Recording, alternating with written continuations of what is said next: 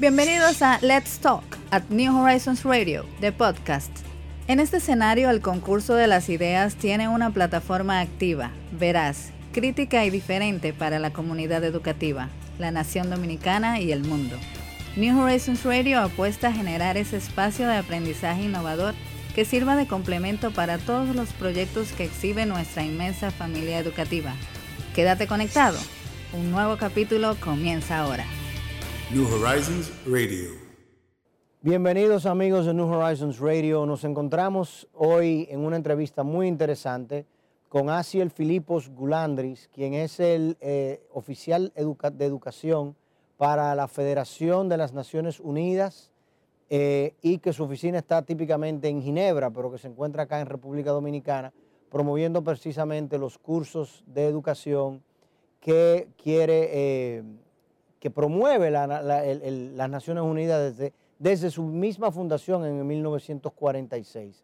Esta entrevista será fundamentalmente en inglés, pero como somos un centro bilingüe, todo el público de New Horizons Radio siempre ha estado habituado a esto.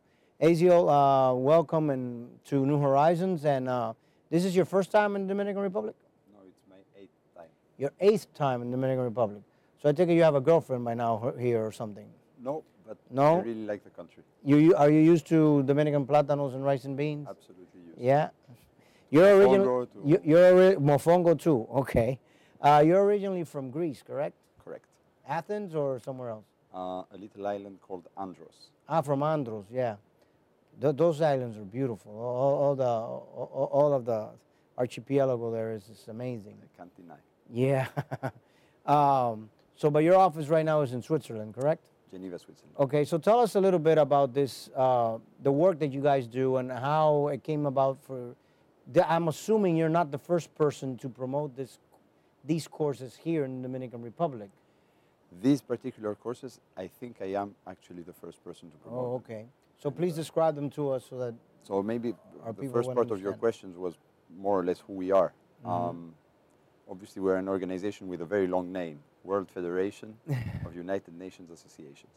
Uh, our federation was created very briefly. Was created in 1946, so one year after the creation of the United Nations, with the main objective that was to promote the ideals and the values of the United Nations which is a bit different from promoting only the United Nations itself. So the idea was actually to have an association independent from the UN, but that can work also from within, of citizens that will draw the attention on the fact that the United Nations as an idea, as something that has to exist, is primordial, is important for world peace, world sustainability, world anything. So that- so that- so that even though we have the United Nations where everyone is supposed to go and, and discuss issues and problems that they might have, where they are boundary issues or migration or world famine or like right now pandemias, yeah, pandemic, a, a medical emergency of such. Uh, even though we have that institution that is there permanently where each state has a representation and where you have a security council and everything else the world federation of united nations associations is an independent branch trying to promote those ideals so that more people understand democracy more people understand civil liberties more people understand equality and, and, and these uh, other you know ideals that the un promotes And also understand, and more people understand that the world is imperfect and the UN is an imperfect organization, but that it is absolutely useful if we want to have a basis for discussion. So even when you have presidents and, and, and, and rulers like some of the ones we have right now that, that try you know, to eliminate the, the UN and, and what the UN, the UN regulations when it comes to many uh, ideals and areas, even climate change, that, that you can have so actually a group of people that will oppose that and create balance. Exactly. Okay, so uh, and how is how are uh, once this was created, 1946. Let's move ourselves up, what 80 years to 2020, 70, 74 years. to where we are right now. Uh, how is this? What programs are you promoting, and in particular, what, what programs are we promoting in Dominican Republic? Okay, obviously the, the, the UN, and together with our organization, has changed a lot. We went through the Cold War, we went through many changes in international relations, and this has affected the situation also of how, how things are done, and the, the international issues have changed.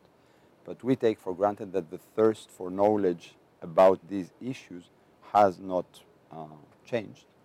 And therefore, I would say that uh, 70% of our activities, or a high percentage of our, of our activities, are linked to education.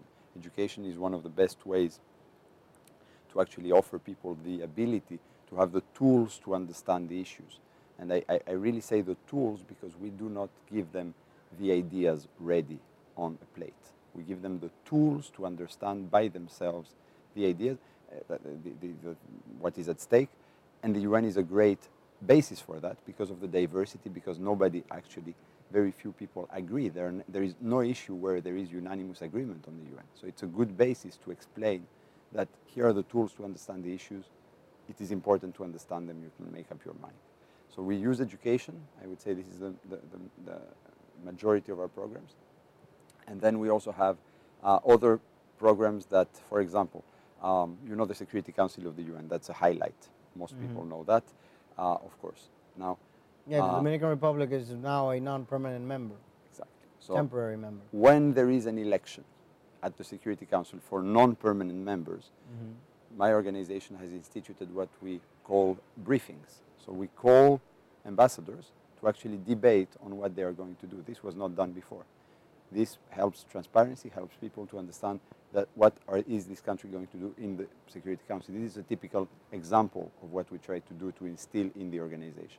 So it's basically teaching them the ropes of what it is they should present or how they should present it, or, or what is the importance of them trying to participate. I wouldn't say that I would, we would teach the ambassadors how, how to, but, but more that we would uh, draw the attention of the public on something that is, as of now, there was no debate. Someone was elected in the, in the Security Council. There was no opportunity for that country to actually speak. These debates now that we organize and ambassadors participate are on live TV, on, the, on, on UN live TV. Everybody can watch. What is the program of the Dominican Republic for the next years to come in the Security Council? This is an example. Um, but back to education, because we, we're, we're here in the, in the DR, and I was saying it's the first time we promote these kind of programs. We have some programs that are meant to specifically for high school and middle school students. These programs, we call them immersion weeks. So we try Okay. to partner very selectively with institutions that are like-minded as well. Like-minded meaning global citizenship, sustainability, all these topical issues that are very important and that we believe should be shared. Uh, we partner with these institutions and we try to bring students from these institutions for a week of immersion inside the United Nations. And in there, they can meet diplomats, they can meet UN staff, they can meet UN staff from their own country. Someone is born, for example, here in La Vega, did his studies in Santo Domingo, then applied, works for the UN. This person is going to talk to the students from the Dominican Republic for an hour, explaining what he does or she does, but also explaining how he went there. So it's also by the example. So, in theory, these are courses where students participate basically for two weeks one week in house and one week in the UN. we have different courses. Um, there is one week in the UN, this is the basic one. And of course, we provide support for courses before they come. So that's the pre course period.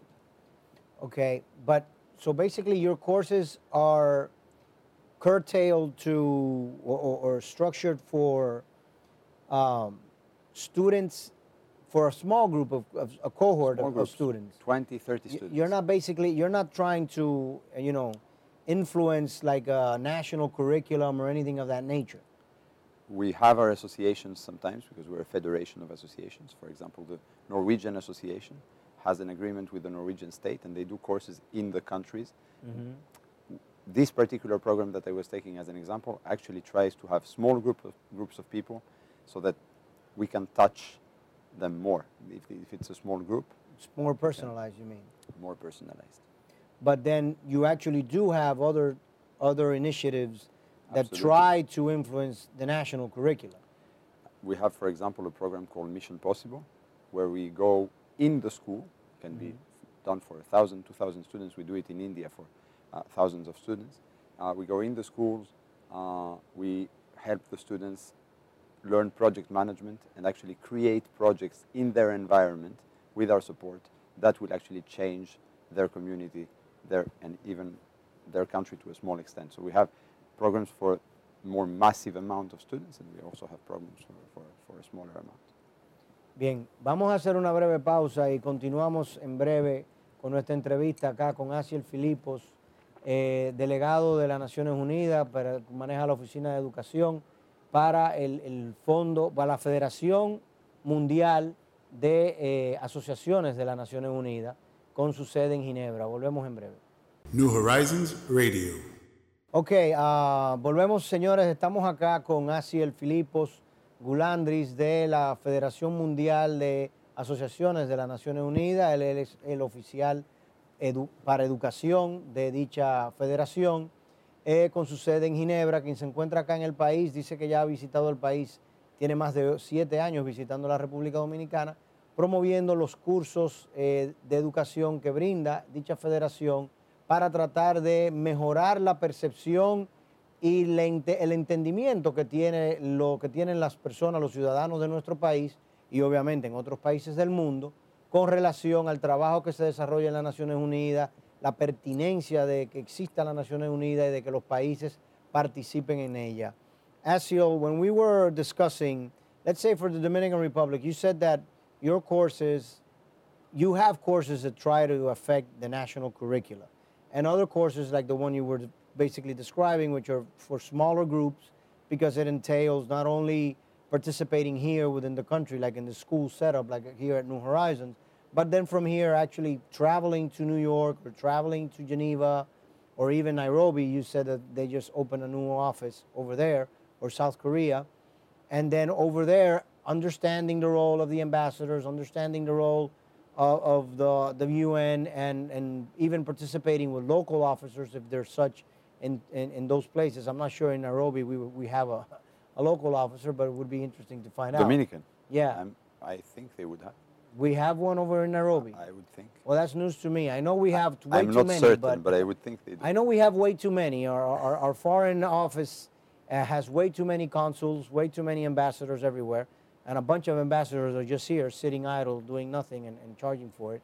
But uh, I'm surprised we do have one at the UN office in Nairobi.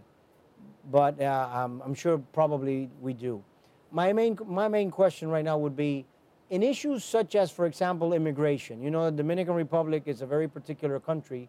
We, we are the only country in the world that shares an island, a very small island to, to begin with.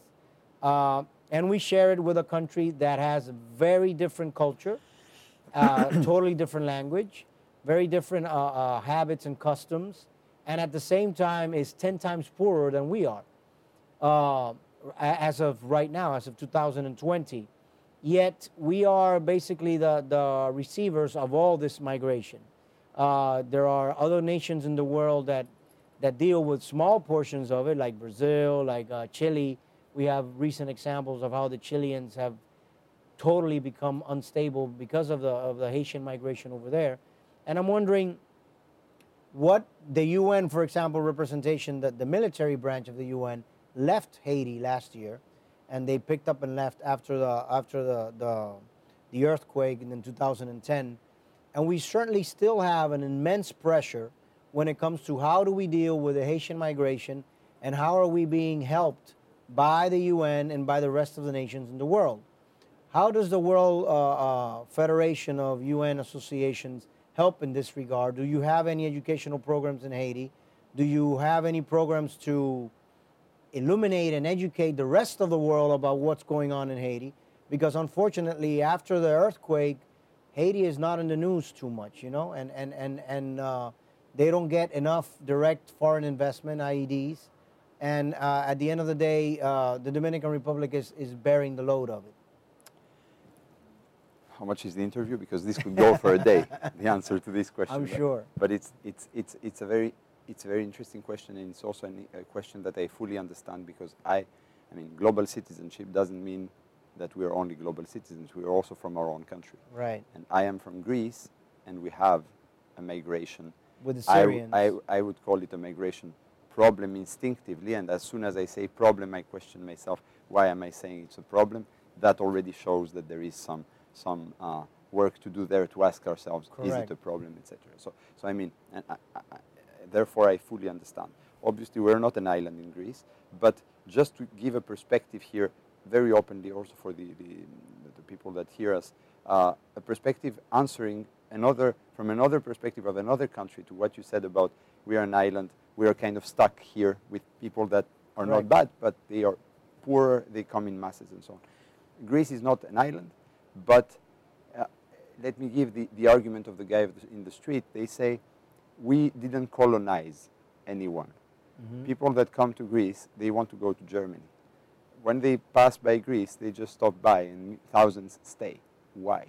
Why should we suffer something? We didn't, we're not in, uh, we didn't do anything in Syria. This is the, what the layman in Greece says. Yeah, and it's an understandable uh, question from a person that just knows very good. Now, the problem with migration, I would say, is can we really do something about it the way that is the traditional way? Can we really stop the millions of people that will migrate in the next decades, maybe in the next century? There are actually many people, when you talk in the UN, they believe, ambassadors, diplomats, they believe migration is the problem of the, of the 20th century. Uh, and it's not only the poor people who are migrating. For instance, from Africa, you have middle class people who are migrating because they're looking for something better. They're not necessarily thrown out of their country because of hunger. They're also looking for better life. So Similar to what we have with the Venezuelans. could exa- could be exactly similar. So the question with migration is obviously not something that we can solve now. Um, but starting from that standpoint, that it's bigger than us, which is something that I think most people can agree on, I would say that it is something that cannot be solved country by, on a country by country basis. It's because it's bigger than us, that's exactly where the UN comes in as a forum. I do believe strongly that if these issues are to be solved, they have to be solved collectively. Because if my country, for example, it's easier to talk about your own country. If my country, for example, wants to solve migration alone, it is simply impossible. We're on the way. So back to the layman's question, what, what, it's not our fault. Very good, but these people are here anyway. So this is where the UN helps. I wouldn't say that I'm certain that uh, there is a, a key to success, but I would say that if an organization like the UN does not exist, where is the forum where the countries are going to talk about these things? The UN has created a basis of values, a basis for discussion that can solve, that can solve, or that could solve this kind of huge Yeah, but, issues. but don't you feel that we can move beyond the words to actual actions and, and, and implementation? I mean, Haiti is a 10 million uh, people, uh, inhabitants, citizen country. It is the poorest country in, in, the in the Americas. Americas. And I think it's like the fifth or sixth poorest country in the world right now. One of the poorest, yes. Correct. Uh, after the earthquake, we had a golden opportunity. The UN was there, everyone was receiving them, everyone was waiting for them to come. Why could they not implement direct actions that would transform this society so that 10 years later we can look over and say, look, they have moved from not having a manufacturing sector, from not having an agricultural sector, from having uh, uh, you know ratios of, of, of uh, children not going to schools, uh, lack of hospitals, et cetera, et cetera, et cetera. Because it seems to me that it would be just a droplet from each country in the world if be. if the United Nations had the leadership to actually work on it. So, well, how come we cannot have that sort of leadership and use the Haitian example? I'm using this example in particular because something very, very significant happened. You know, the, the day of the, the 12th of January, which is actually my birthday, the 12th of January 2010, that earthquake changed Haiti. We have a before and we have an after. But the before was dire. The after is absolutely abominable. And I remember seeing Bill Clinton going to to uh, Davos and at Davos saying, "I need 50 new trucks right now that need to go to Haiti tomorrow, and I'm not leaving this room until you guys give me the money to take the trucks over." And somehow that money appeared, showed up, And I know the Clinton Foundation did, did, did things over there that were later criticized, whatever. I'm not going to go into those details. But in general, it seems to me that with the UN leadership, it would be something extremely simple.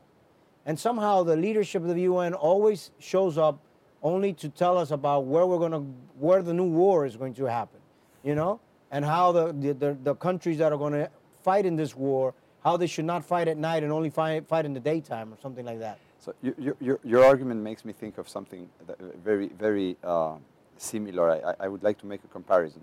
When a country doesn't work well, uh, institutionally speaking, Yes. um, It's a failed people- state. No, but no, even before failure, even when a country doesn't work very well, pe- people are unhappy.